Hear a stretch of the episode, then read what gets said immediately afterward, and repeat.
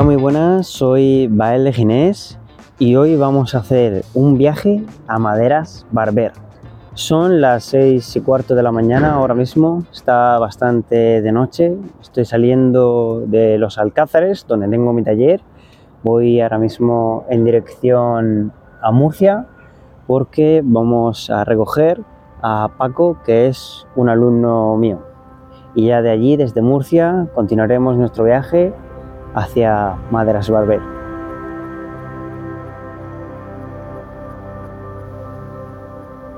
Son aproximadamente las 10 y cuarto. Acabamos de salir ahora mismo de un bar que está, bueno, cerca de Maderas Barber, aquí en Paderna. Nos hemos pegado un pedazo de almuerzo, vamos, gigantesco unos bocadillos de tortilla, nada, geniales, gigantes, con una cerveza, incluso un café. Y ahora ya tenemos toda la energía que nos hace falta para ir a Maderas Valver para seleccionar la mejor madera. Así que nada, vamos a por ello.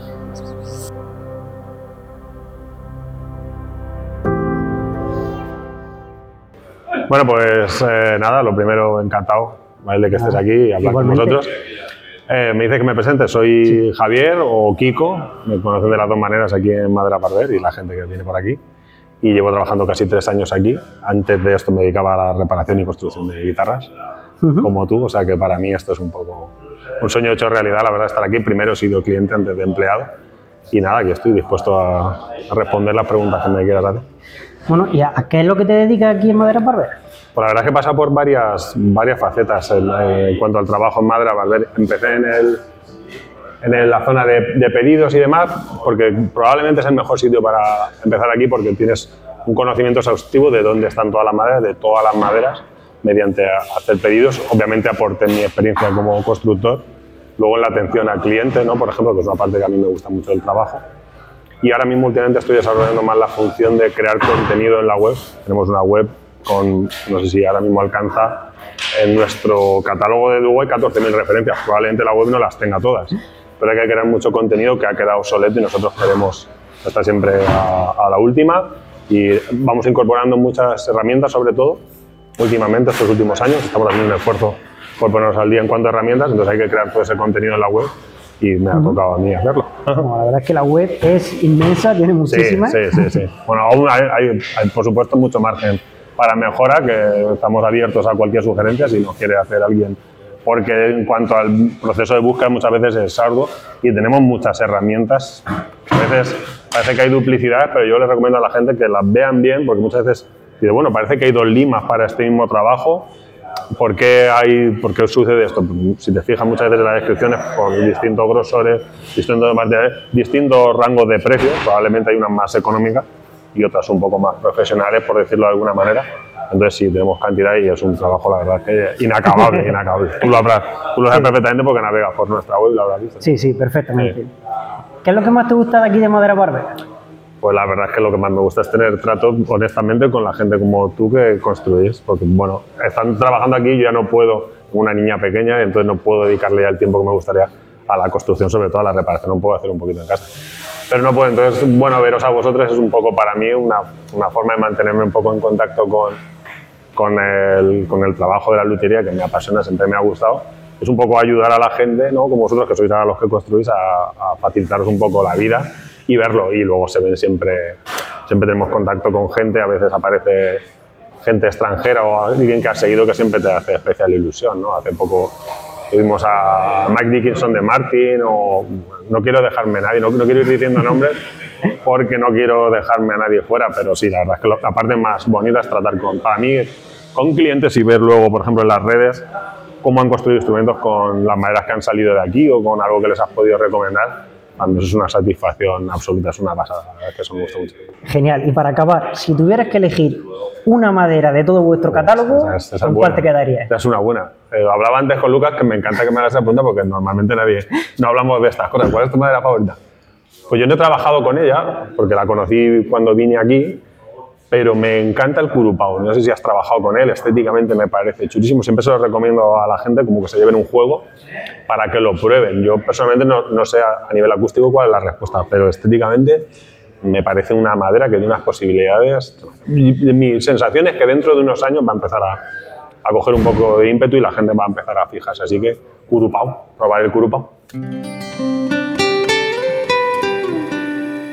Hola, eh, soy Julio. Eh, nada, trabajo en Madera Barber desde hace 23 años y mi puesto es como se, vamos, estoy cerrando. Eh, lo que más me gusta de mi trabajo, digamos, pues es, es un trabajo que mucha gente no tiene, ¿sabes? Es diferente. Entonces, no sé, y el pensar que de mis manos sale mucha, vamos, digamos que sonido o instrumentos que tocan, pues, vamos, grandes músicos, a eso, ¿sabes? A mí, yo qué sé, es un trabajo que, que me llena. Por ejemplo, ahora mismo he visto que estabas cortando para hacer mástiles. ¿Cuánto puedes hacer en un día? En un día, pues a lo mejor, si dependiendo todo esto va con la madera, ¿sabes? Si es madera un poquito mejor, pues siempre se suelen hacer más, pero en torno a unos 600 mangos, ¿sabes? Con forma, ¿sabes? Que claro, si fueran rectos, no los hacemos a mano, ¿sabes? Es en una circularidad. Entonces, sobre unos 600 mangos al cabo de mi vida habré cortado un montón de miles. Pero bueno. Seguro que hay, vamos, muchísima guitarra en el mundo el, que tú has cortado esa madera. Muchas veces, a, modo así anécdota, pues a lo mejor ves a cualquiera que está eh, tocando, ¿no? Y a lo mejor dices, seguro que esa guitarra ha pasado por mis manos antes que la suya, ¿sabes? Pero es, no, es una cosa, a lo mejor no da la casualidad, pero probablemente sí. sí, sí, sí, sí. Y de todas las maderas que has cortado, ¿cuál dirías que es la que más te ha gustado? Como gustarme como bonita, sí. pues no sé, el palo rojo variolet es una madera así un poquito. Y no sé, el ciricote, ¿sabes? También es una madera bonita. No sé, el, hay varias, el boa de ros, ¿sabes? Madagascar, ¿sabes? Todas esas maderas están. Y en su día, cuando se cortaba, pues el palo santo de río también. Y otra pregunta que siempre cuando estamos cortando madera nos damos cuenta de eso. Sí el olor de la madera. ¿Cuál es la que más te gusta en el olor? En el olor, pues el, la madera de bocote me gusta ese olor porque es un olor así un poquito como dulzón, no sé, ¿sabes? Es un olor, sin embargo hay otras maderas pues que el olor es, ¿sabes? Que muchas veces, eh, por ejemplo, el mongoy es un olor que no se puede, ¿sabes? Es un poquito mala. Entonces, en comparación, esas maderas sí que suelen ser, por lo menos, vamos, para el olfato son buenas. Eh, soy Tere, de, trabajo en Maderas Barber, de encargada, llevo ya muchísimos años aquí en la empresa. Y nada, me dedico a llevar la sección del tema del chapado. Entonces, exactamente, ¿qué es lo que se hace aquí en la sección de chapa? ¿Cómo se trabaja? Pues mira, aquí en la sección de chapado lo que hacemos es la guitarra contrachapada, digamos, pues un poquito más, bueno, un poquito bastante más económica que lo que es la guitarra en sí maciza. No quiere decir que por eso tenga menos sonido, según, según el material de que esté hecho. Entonces, nada, les damos vida, como yo diría. No sé qué más. vale, y las chapas, ¿cómo son? ¿Qué maderas, digamos, que son las más comunes que utilizáis aquí dentro de, de las chapas? Tenemos mucha variedad de clases de chapas, pero mm, las más bonitas, las más decorativas, tenemos lo que es el, el, ébano verde, tenemos lo que es el ciricote, tenemos el ébano asiático, son así chapas más decorativas, más que te forman dibujos con las mallas, son los las más bonitas que tenemos. Luego tenemos otra clase más sencillita, como es el sapeli, el mongoy, la pubinga, el nogal, no sé, es que hay mucha variedad. Y por ejemplo, eh, ¿Vosotros qué hacéis? O sea, ¿compráis a una empresa la chapa y luego aquí ya la unís? ¿cómo, funciona eso? Hay algunas, hay algunas chapas que sí que es verdad que las compramos a almacenes, ¿vale? Pero sí que hay otras muchas que por el tema del grosor elaboramos nosotros. Nos dedicamos, compramos un lote de troncos y hacemos las grosores. Como En el mercado suele estar la grosor de 0,5 y como nosotros usamos grosores más gruesas, incluso más finas de 0,7, 0,5, 0,3, pues entonces lo, elaboramos nosotros en serrerías. Y de todas las chapas que han pasado por aquí, ¿cuál dirías que estéticamente es la que más te gusta? Bueno, la del ébano asiático, ébano blanco. Para mí, divina. Hace unas mallas y unos dibujos impresionantes. Muy bonita.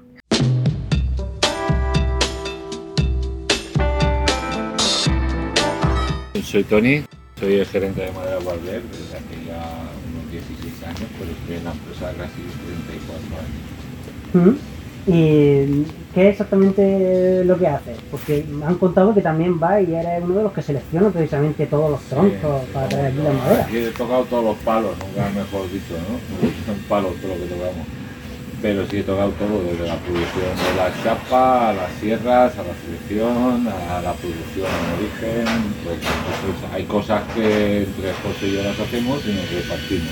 Pero sí vamos a hacer todo. ¿Y cómo es el proceso ese en el que eh, tú vas buscando qué maderas después van a ser las que vamos a utilizar los luthieres?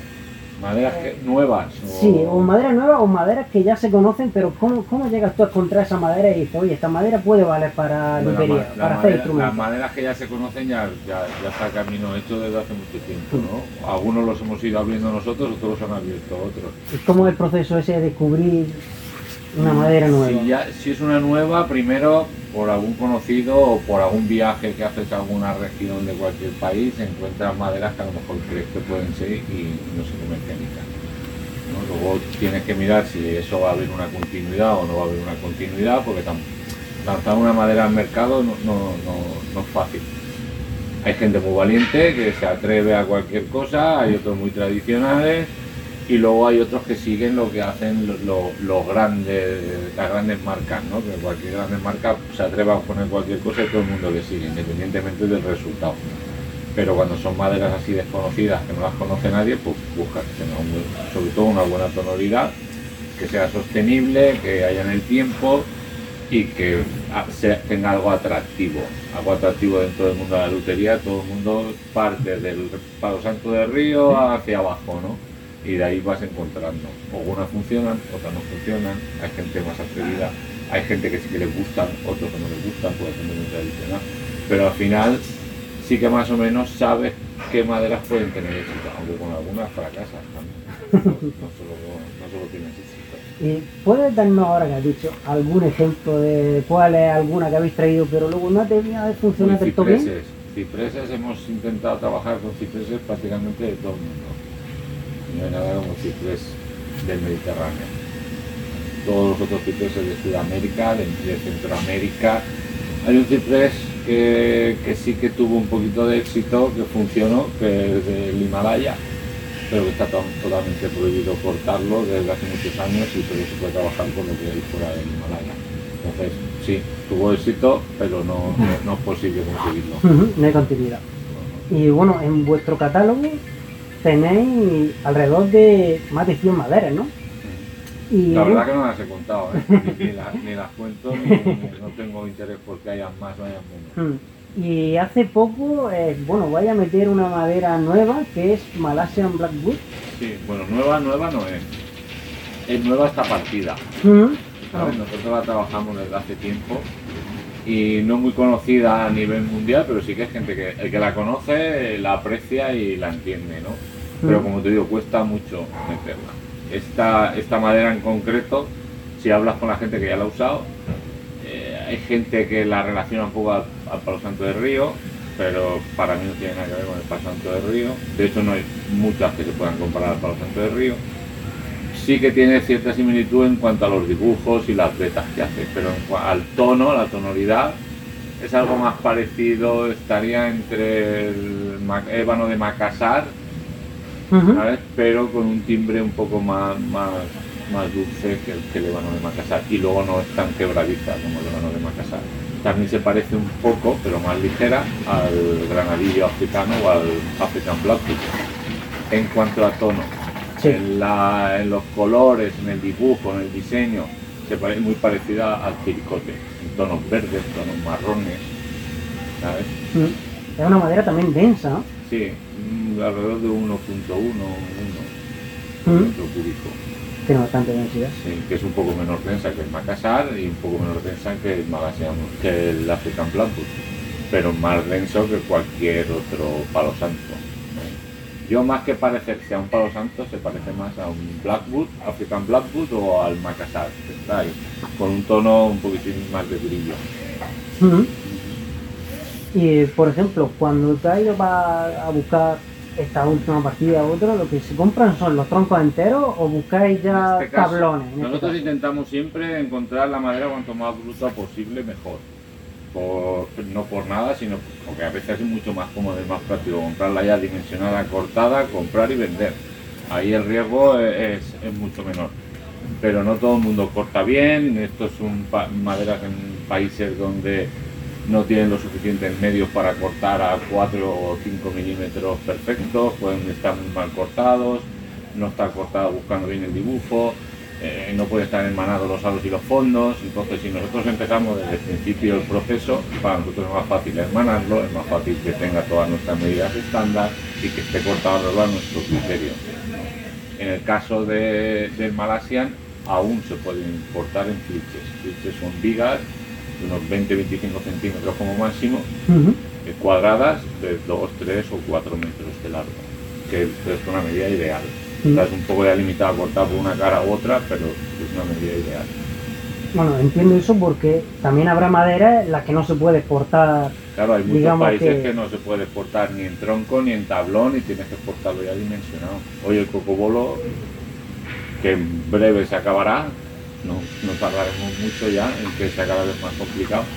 Nosotros solo es posible traerlo de una cierta región en Guatemala, con su documentación, con su permiso CITES, comprobado aquí por la científica y todo, y tiene que venir dimensionado.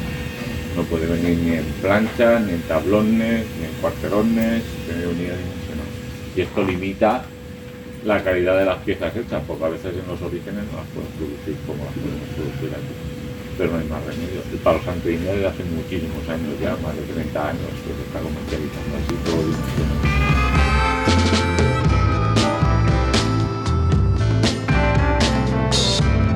Eh, mi nombre es Lucas y trabajo en Maderas Barber hace un año. Actualmente estoy en el rol de Community Manager y ese rol es parte del departamento de comunicación y web.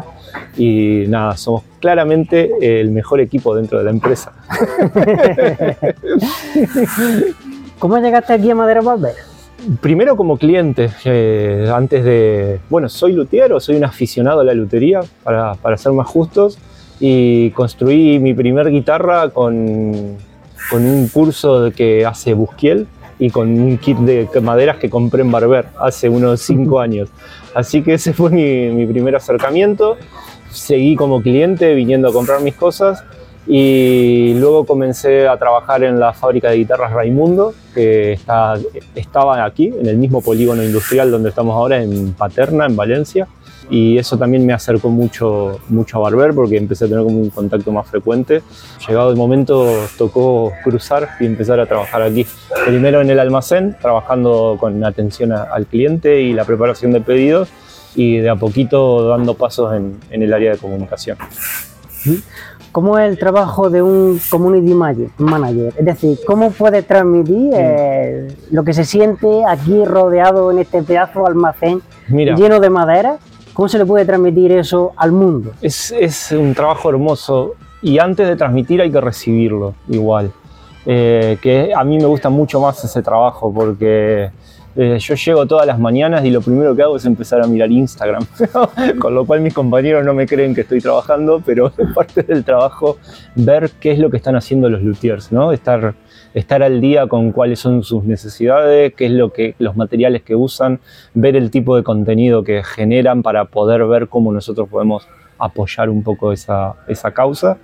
Y después sí que viene la segunda parte, que es devolver esa información mostrando que aquí está Maderas Barber y que hay un montón de maderas disponibles y de herramientas y de accesorios y que estamos intentando usar las redes como un canal de comunicación que nos ayuda a construir una comunidad de luthiers que, que sepa que aquí hay, hay una empresa que, que acompaña eh, este proceso tan difícil de emprender en la lutería cada vez más fácil, tan difícil pero cada vez más fácil de, de emprender como luthiers.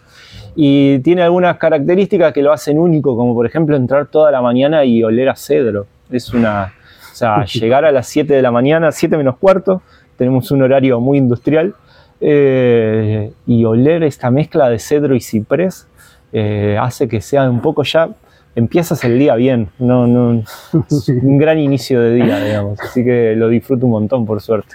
Has dicho lo de acercar un poco el Mm. mundo aquí de Madera Barber, de cómo es dentro Madera Barber al público también para que lo conozca. Sí. Y de hecho, hace muy poco yo creo que se nota un poco la influencia desde que has llegado tú a este puesto, en el que se ven, eh, por ejemplo, cómo están cerrando, ¿no? Ahora tenéis como una pequeña serie, ¿no? De, Como de Madera Barber desde dentro, ¿no?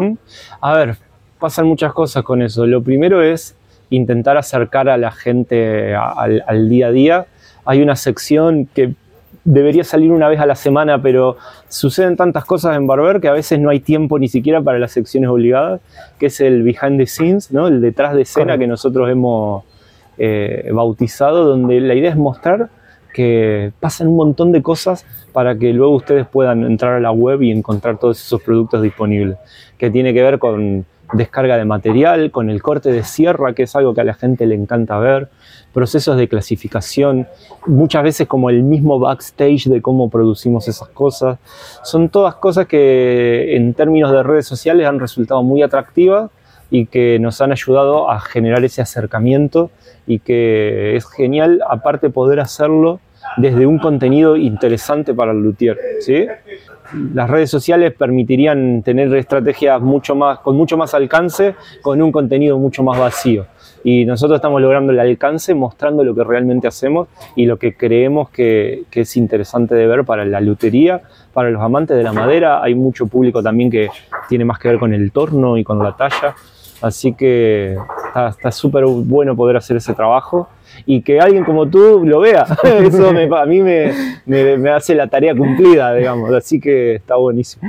En un futuro, ¿qué tenéis planeado? Por ejemplo, ¿puedes desvelarnos algo que vaya a pasar en un futuro? Eh. ¿O lo dejas ahí con que van a pasar cosas interesantes? Lo dejo con que van a pasar cosas interesantes porque, eh, a ver, en este momento estamos abiertos en un montón de procesos, eh, pero soy muy supersticioso, entonces no me gusta comentar cosas que no están cerradas, digamos, pero la verdad es que eh, sinceramente hay una dinámica de, de trabajar, de empezar a trabajar con, con luthiers y con artesanos en la cual estamos haciendo mucha fuerza eh, pero que también es un trabajo de desarrollo a largo plazo y es muy impreciso que yo te diga que esto va a empezar a suceder en un mes, en dos o en tres, Sí. Eh, pero sí que te, lo que sí puedo decir es que ya estamos trabajando en que ese contenido se genere y que en un par de meses empezará a ver la luz la, la idea de articularnos con, con luthiers y con artesanos de la madera para poder usar también nuestras redes como un espacio de difusión y de divulgación.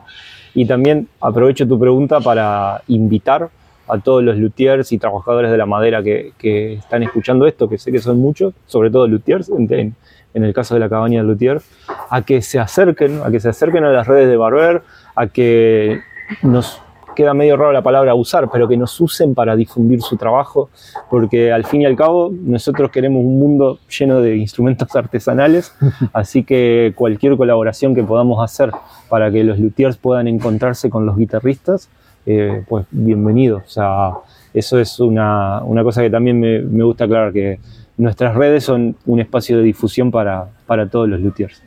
Sé que el catálogo de Madera Barber es Eh. muy grande, muy grande, muy grande. Entonces vamos a hacer mm, dos distinciones ahora mismo. A ver, ¿Cuál es tu madera preferida a Sí. nivel estético? Buf. Eh, ¿Sabes que Estaba escuchando cuando hacías las otras entrevistas y decías, ¿qué voy a responder? ¿Qué voy a responder? Y no me logré decidir. Eh, a mí me gusta mucho el abeto Birklow. Ya que todos eligieron maderas usadas para fondos y aros, yo voy a ir con una tapa. Eh, el Birklow tiene unos patrones de diseño increíbles. Podría también optar por el silicote, que es una, una madera que me conmueve, eh, porque yo me gané un juego de silicote en maderas Barber. cuando, cuando era cliente, participé de un sorteo por una- un fondo y aro de silicote y fue, fue la primera vez que entré cuando vine a buscar el premio. Así que tiene como un lugar especial, digamos. Pero abeto Birklow, abeto de los Alpes Birklow. Tengo que decirte que yo también gané un sorteo de madera Barber. ¿En serio? ¿Qué? Sí. ¿Cuál Eh, fue? Yo gané eh, la Music Messe, Ajá. gané dos entradas a la Music Messe allí en. Alemania. Ah, mira. Mira, Pero eso fue hace. Eso fue hace por lo menos casi cuatro años. Claro, un montón de tiempo te iba a decir. Hace sí. tiempo, hace tiempo. sí. Mira, bueno, Uh, Así que algo. nada, os animo, os animo a que participéis porque esas cosas luego, luego tocan. Ajá. Sí, sí es, es bueno, eso. Hay un montón. En este momento estamos, ya se terminan dos semanas, digamos, pero estamos abiertos con un sorteo porque hemos construido una guitarra eléctrica por- con- hecha completamente con productos de nuestro catálogo. Eh, y vamos a sortear la guitarra eh, ahora, en un par de semanas. No sé cuándo se va a publicar esto, pero Dentro de si- poco. Si ya sucedió, disculpen, pero si no sucedió, entren a, nuestra, a nuestro Instagram, que con solo comentar en una publicación se pueden ganar una guitarra que tiene un cuerpo de arce rizado de madera Barber, eh, que tiene pastillas Fender, que tiene acabados Nitorlac, que tiene puente Vegatrem, o sea, es una guitarra de tope de gama, así que si aún no está publicada, estamos a tiempo de participar. Perdón, volví a un tema anterior, pero tú después editas. nada, nada, nada. Eh, bueno, hemos respondido a nivel estético. Ahora nos faltaría la última para acabar. A nivel sonoro, ¿con cuál te Ah. quedaría? que, de sonido. Bueno, fui injusto entonces por poner la Birklow a nivel estético, que le di una madera sonora, digamos, pero habrá que hacer honores a, la Dalbergia Nigra, ¿no? Al Palo Santo de Río, que he tenido la suerte en este trabajo de entrevistar a, muchos luthiers con muchísima experiencia encima, eh, y a todos se le ponen los ojos iluminados cuando hablan del Palo Santo de Río, de Albergia Nigra, Brazilian Rosewood, como cada uno lo conozca. Eh, yo no la he trabajado como luthier, sí que he tenido la posibilidad de, de probar guitarras con esa madera. Y Es una locura, así que le daremos el lugar que se merece, es como un poco la reina de las maderas, ¿no?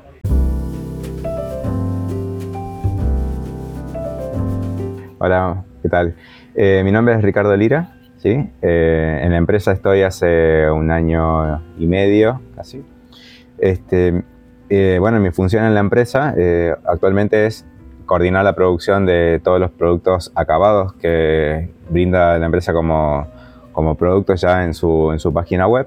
Ujú. Básicamente estamos hablando de, de diapasones, de puentes, eh, mangos, bodies para guitarra eléctrica, para bajos toda esta gama de productos terminados que tienen un proceso de transformación de nuestra propia madera eh, es el que yo coordino. Entonces va desde partes de diseño, de la programación de la producción y, y control de calidad. Luego también estamos en un proceso de, mm, de estandarización de todos estos productos, entonces estamos buscando elevar ese nivel de calidad que ofrecemos a nuestros clientes con distintos procesos de control, de autocontrol y, y incorporando este, nuevas técnicas de producción. Mm. Así que esa es mi función. Cuéntanos un poco cómo es ese proceso, es decir, eh, desde que vosotros decís, oye, vamos a hacer, por ejemplo, mango. Eh, cuéntanos cómo seleccionáis la madera o después hacéis los diseños, después cuéntanos un poco cómo va ese proceso. Bien, desde que yo estoy en la empresa hay camino que ya ha transcurrido desde, desde el principio y tenemos distintos, distintos frentes, quiero decir, hay procesos en los cuales uno buscamos, en el, en el caso de la guitarra clásica, eh, no tenemos mucho por donde salirnos, nos alineamos a lo que el mercado hoy demanda, ¿no? pueden ser algunos modelos eh, clásicos, eh, típicos de toda la vida, y algunos en donde nosotros buscamos jugar un poco con, con maderas, por ejemplo, decorativas en la pala. Entonces, eh, en principio, lo, primero que nace es entender cuál es la necesidad de- del- cliente en los mercados, de esa comunicación que tenemos. Surge de ahí cuáles son los productos que, mm, que vamos a poner en cola de, diseño. Y cuando el producto se amerita un diseño o una revisión de diseño, lo que hacemos es estudiar justamente eso de punta a punta, desde la madera que vamos a utilizar, cuál eh, es la que más se ajusta a esta necesidad y luego eh, cómo optimizar el proceso productivo. ¿no? Como te decía, como nosotros cogemos nuestra madera y la transformamos, entonces buscamos optimizar todo ese proceso. Como te decía, hay una parte que es de diseño, que es puramente lo que luego, por ejemplo, en el caso del CNC que ya habrás visto, es el que mm, genera el programa y lo hace de manera de encuentro numérico pero también tenemos puntos en los que vamos diseñando de cómo vamos transformando esa madera, ver- ¿verdad? Para, para lograr este, el mejor uso, partiendo de eh, te- obteniendo una buena calidad sin necesidad de, de aprovechar la, la madera este, de, de mejor calidad. Quiero decir, cuando, cuando digo de mejor calidad hablo de la calidad más alta, ¿vale?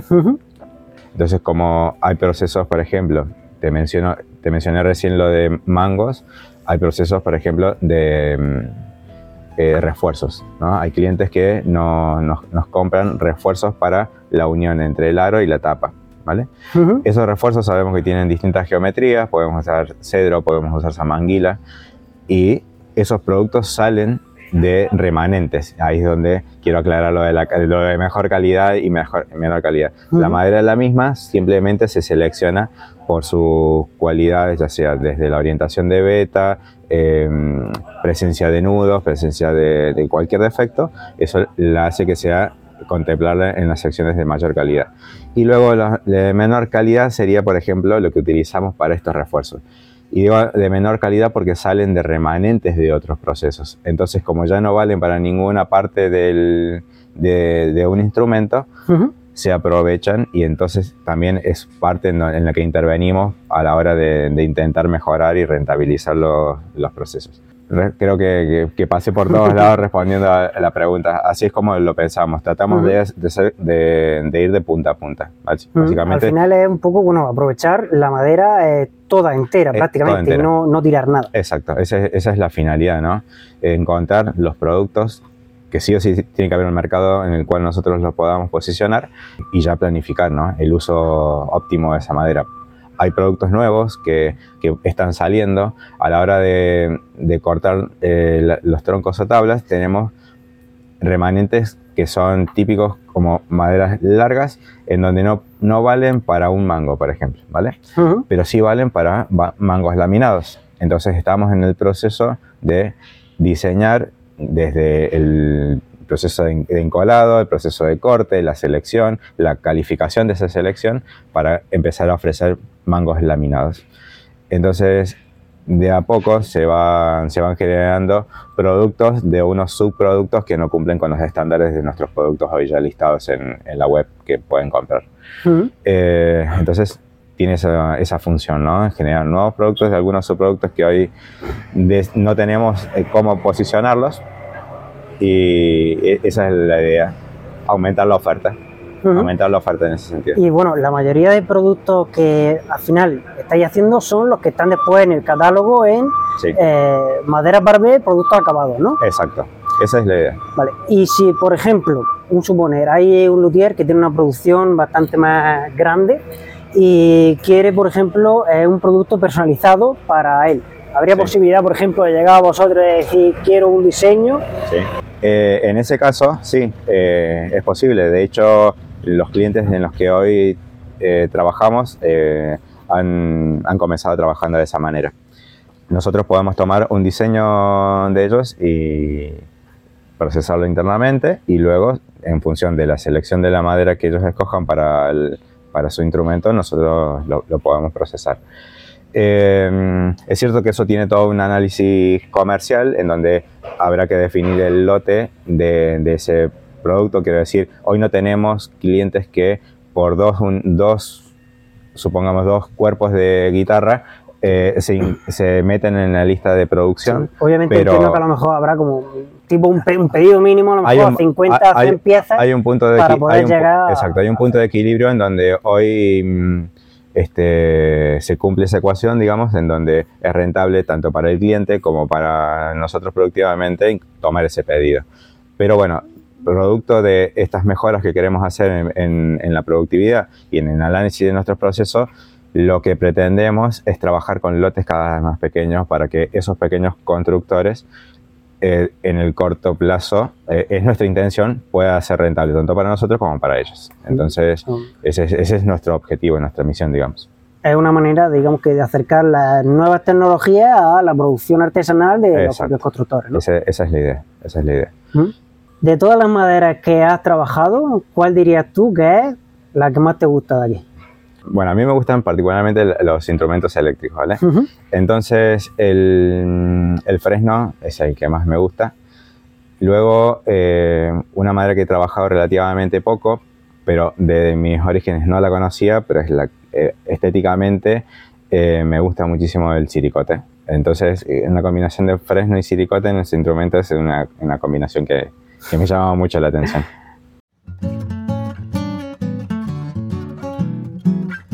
Mira, mi nombre es Tony, me conocen como Moya eh, y nada, soy un trabajador de aquí de Madera Barber desde hace ya 22 años. ¿Qué rol desempeña aquí en Madera Barber? Pues mira, actualmente estoy llevando, soy el responsable del almacén, ¿vale? Eh, mi, mi función principal es esa, eh, también a la vez que eso estoy triando, seleccionando, estoy haciendo pedidos, voy un poco en función de la marcha de, la empresa sin eh, dejar a un lado también mi responsabilidad de controlar, que todo eh, se haga de la mejor manera, de la manera correcta. Bueno, me han dicho que prácticamente yo creo que con los ojos cerrados podrías moverte por aquí por el almacén y conocer todo. Sí, sí, sí, sí, sí. sí. Venga, a ver, 22 años aquí y, no por nada, pero este trabajo siempre, desde que entré aquí me encantó. Es algo que aprendes siempre, sobre todo el tema de las maderas, diferentes maderas, ver tanta especie, tanta variedad. Te iba a preguntar también, porque has dicho un poco lo de la selección de las maderas. ¿Cómo es eso el proceso de seleccionar las maderas? ¿Cómo es? Pues mira, eh, va un poco en función de cada tipo de madera. Cada madera pues tiene unas características a la hora de seleccionarla. Por ejemplo, las tapas no se seleccionan igual que los fondos o que los aros. Entonces, un poco tenemos en Madera Barber unas bases, eh, unos criterios de cómo debe de ser cada calidad, cada madera que tiene una calidad y en función de eso pues eh, se clasifica. Bueno, al final yo creo que tienes que tener también un buen ojo, ¿no? Para saberlo así a simple vista, decir... Bueno, eh, sí, sí, sí, esta buen ojo... Esta, especial, esta primera... Sí, sí, sí, también es verdad que esto no se aprende en un día ni en dos, me refiero, esto es cuestión de, como todo en la vida, es cuestión de ver madera, ver madera y con los años pues eh, se va aprendiendo, pero no, no, es, no es nada fácil, la verdad, ¿Mm? no es nada fácil. ¿Cómo te sientes pensando que por tus manos han pasado tantísimas maderas que eh, seguramente eh, muchas de las que he rulando por el mundo eh, las has tenido tú aquí enfrente. Sí, sí, sí, sí, sí, desde, luego que es buena pregunta, pero ya te digo, es increíble, ya te digo, en 20 años, 22 años aquí, la cantidad de etapas que he visto, digo, madre mía, si es que ¿de dónde puede haber tanta guitarra? Porque es verdad que luego dices, ostras, nadie toca, yo no, no veo yo tanta gente que toque la guitarra, o, pero sí que es sorprendente, macho. Sorprendente la cantidad de, madera que he visto pasar y salir, triar. ¿Has dicho que llevas cuánto? ¿22 años? Sí. En esos 22 años, ¿cuál dirías tú que es de las maderas que más te han sorprendido? Sí, de lo de la Dalbergia negra. no hay otra igual. No, hay otra. no hay otra igual. Por mucho que sí, hay maderas que son muy bonitas, el Madagascar es muy bonito, eh, la Amazonas también es muy bonita, la Musutaiba también es muy bonita, eh, diferentes características, son muy parecidas, pero como el, la de Albergia Negra o el Río, no he visto ninguna, la verdad. no hay ninguna.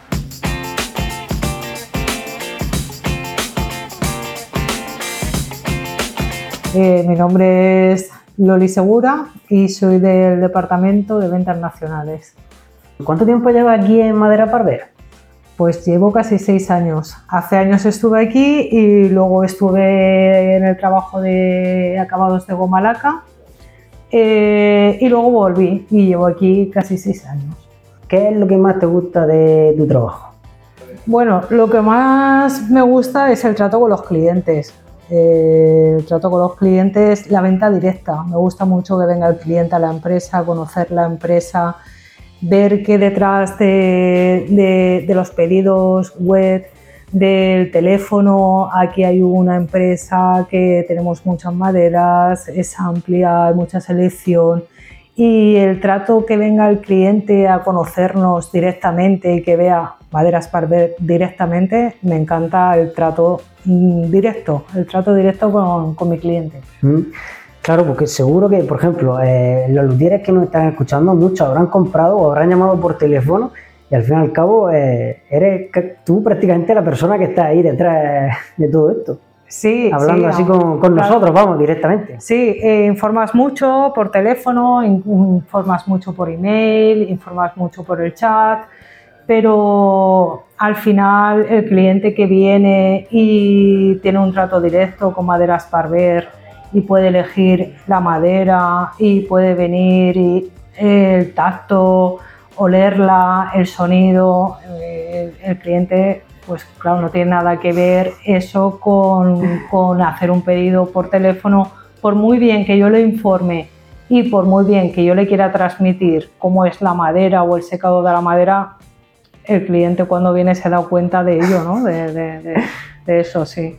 Efectivamente, de lo grande que es esto y, vamos, lo increíble es como una tienda de chucherías. Sí, sí, y además muchos clientes cuando vienen eh, que les enseño la empresa, dicen, no pensaba yo que, esto fuese así, yo pensaba que, bueno, hacer los pedidos por la web y que, y que, bueno, que sí, teníais madera, pero claro, no pensaba que, esto había detrás, que, esta empresa estaba detrás de, mis pedidos, ¿no? De, esta de toda esta selección de madera y de, sí, una barbaridad. Los clientes cuando vienen, la verdad que sí, Sí, les encanta venir y, haberlos conocido, sí.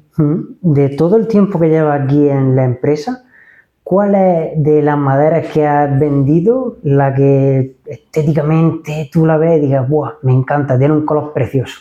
Bueno, eso es, un es, un, es algo muy personal, ¿no? Porque cada cliente eh, le puede gustar, pero una madera que tenga más beta o que tenga más albura o que no tenga albura pero a mí me gusta mucho la madera que, hay, que tenga contraste. No sé, el palo santo de India sabemos que es, mm, como dijésemos, la estrella ¿no? de, de, guitarra clásica.